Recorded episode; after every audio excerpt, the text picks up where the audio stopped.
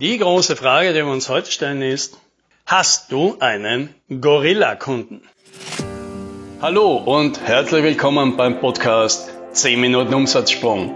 Mein Name ist Alex Rammelmeier und gemeinsam finden wir Antworten auf die schwierigsten Fragen im B2B-Marketing und Verkauf.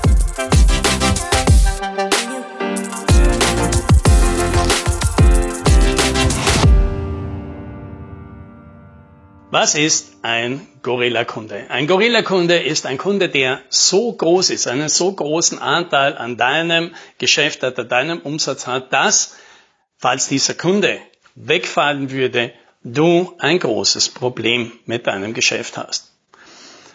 Wie viel das jetzt ist, das hängt ein bisschen vom Unternehmen ab. Manche fürchten sich schon vor Kunden, die 15 Prozent am Umsatz haben, andere schlafen bei 30 Prozent sogar noch ganz gut. Und manche, naja, bei manchen gibt es tatsächlich Gorilla-Kunden, die mehr als 50 Prozent vom Umsatz machen.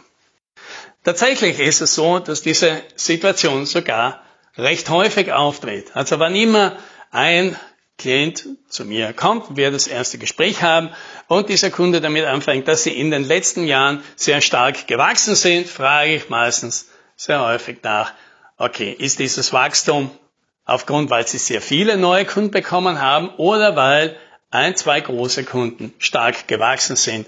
Und in drei von vier Fällen ist die Antwort zweiteres.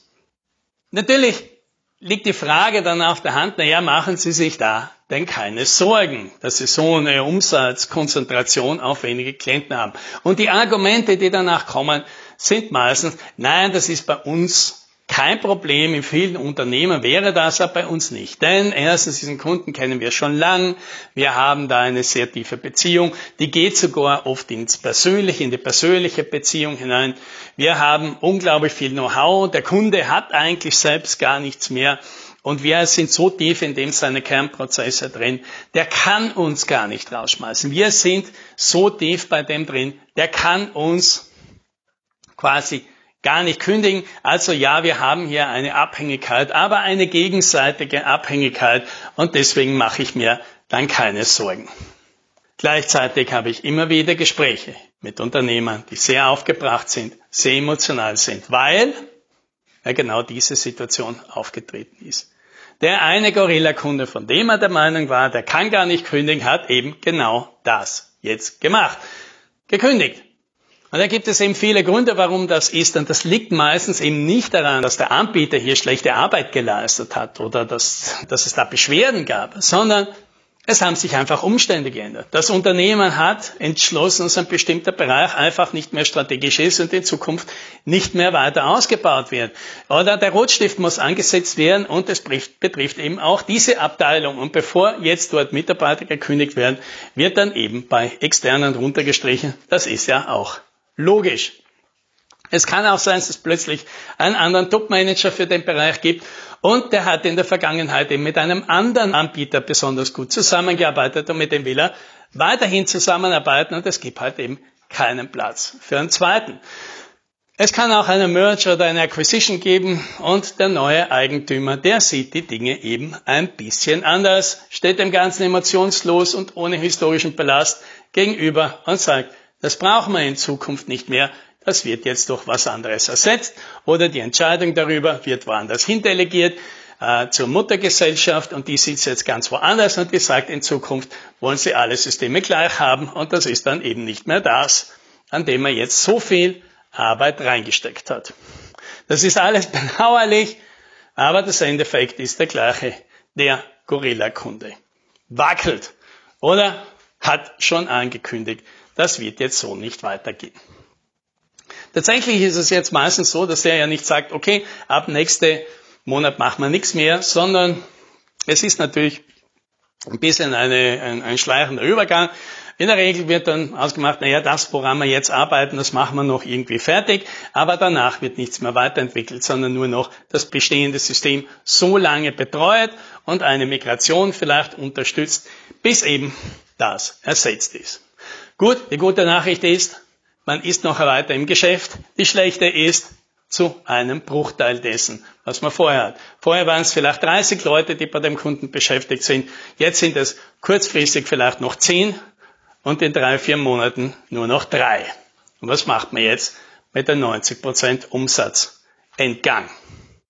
Jetzt ist es natürlich eine schwere Situation für einen Unternehmer, für eine Unternehmerin, die sich mit so einer Situation konfrontiert sieht. Entweder weil sie schon eingetroffen ist oder die meisten merken das ja schon im Vorher, dass da was im Busch ist und dann steigt natürlich die Nervosität. Plötzlich wird klar, oh mein Gott, dieser Kunde ist doch nicht so stabil, doch nicht so sicher, wie wir gedacht haben. Wir gingen ja immer davon aus, da kann nichts passieren.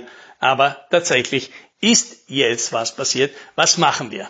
Die Emotion steigt, der Stress ist jetzt groß, es muss schnell gehandelt werden. Und das sind natürlich nicht die idealen Voraussetzungen in solchen Situationen jetzt entscheiden, weil jetzt müssen ganz schnell neue Kunden her und das sind dann tatsächlich dann die Gespräche, die sagen, naja, wir brauchen schnell Kunden. Ja, und wie schnell ist schnell? Ja, sofort, innerhalb von ein paar Monaten. Ja, und das ist dann die schlechte Nachricht. Innerhalb von ein paar Monaten, das wird schwierig. Denn wir haben hier natürlich mit Kunden zu tun, die nicht ideale Voraussetzungen dafür haben. Denn so ein typisches Unternehmen, das auf Gorilla-Kunden gesetzt hat in der Vergangenheit, die haben ja kaum eine Basis. Da gibt es in der Regel kein Marketing und Vertrieb, das schon lange seine Arbeit macht. Wozu auch? Der Gorilla-Kunde hat einen eh komplett ausgelastet. Wozu hätte man sich die Mühe, die Arbeit und die Kosten machen sollen, neue Kunden anzuziehen, die man ja eh nicht hätte servicieren können und die ja auch alle viel mühsamer gewesen wären als der Gorilla-Kunde, auf den man sich ja eingeschossen hat. Es gibt dementsprechend auch oft keine klaren Produkte, die man einem neuen Kunden anbieten könnte oder Serviceleistungen, denn alles wurde auf diesen einen Kunden hingetrimmt. Und die Hoffnung, dass es doch andere Kunden geben muss, die genau das gleiche Problem haben, die genau das gleiche wollen und die das genauso gelöst haben wollen von jemandem wie uns, ja, die erfüllen sich dann halt oft nicht. Das heißt nicht, dass es die nicht gibt, aber das sind dann meistens genauso spezielle Gorilla-Kunden da draußen und die sind jetzt nicht hektisch auf der Suche nach einem neuen Anbieter. Natürlich ist es möglich, dass man da vielleicht irgendwann ins Geschäft kommt, aber schnell geht sowas. Fast nie.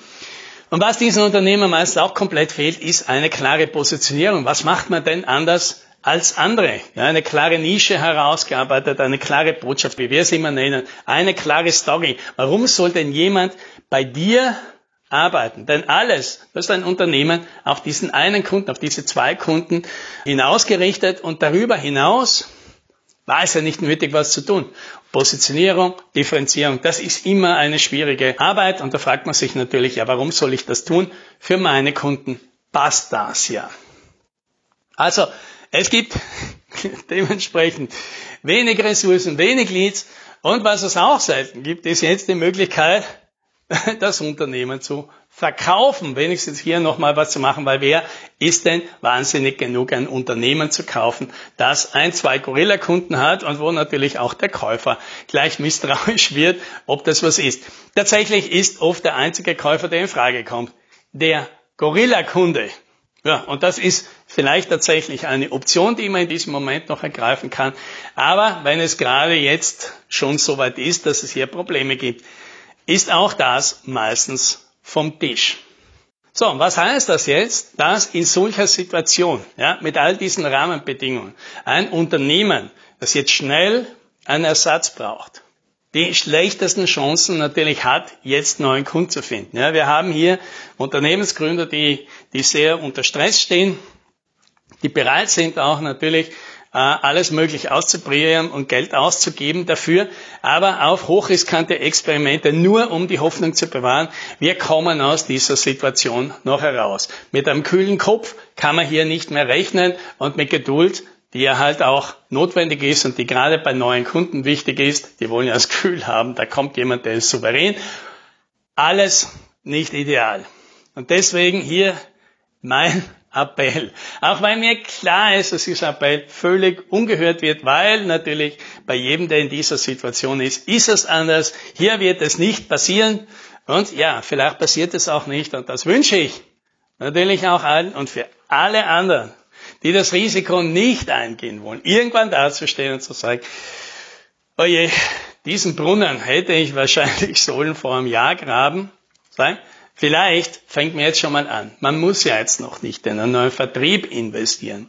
Man muss ja noch nicht ein großes Marketing aufbauen und so weiter. Aber man sollte wahrscheinlich die Hausaufgaben machen und so weiter draußen präsent sein und plakativ sein, dass in dem Moment, wo man eben sagt, ich brauche jetzt was, nicht alle Hausaufgaben, die ein halbes Jahr brauchen, jetzt erledigen muss. Also, mit anderen Worten, Kümmern Sie sich, ja, wenn Sie der Gorilla-Kundentyp sind. Ich wünsche Ihnen, dass es ewig hält. Und für alle anderen, die vielleicht sagen, ich möchte in die Situation nicht kommen, ja, dass du heute anfängst, darüber nachzudenken und was dagegen zu tun. Damit, selbst wenn es passiert, du ganz ruhig bleibst. Und das, das wünsche ich dir. Happy Sailing.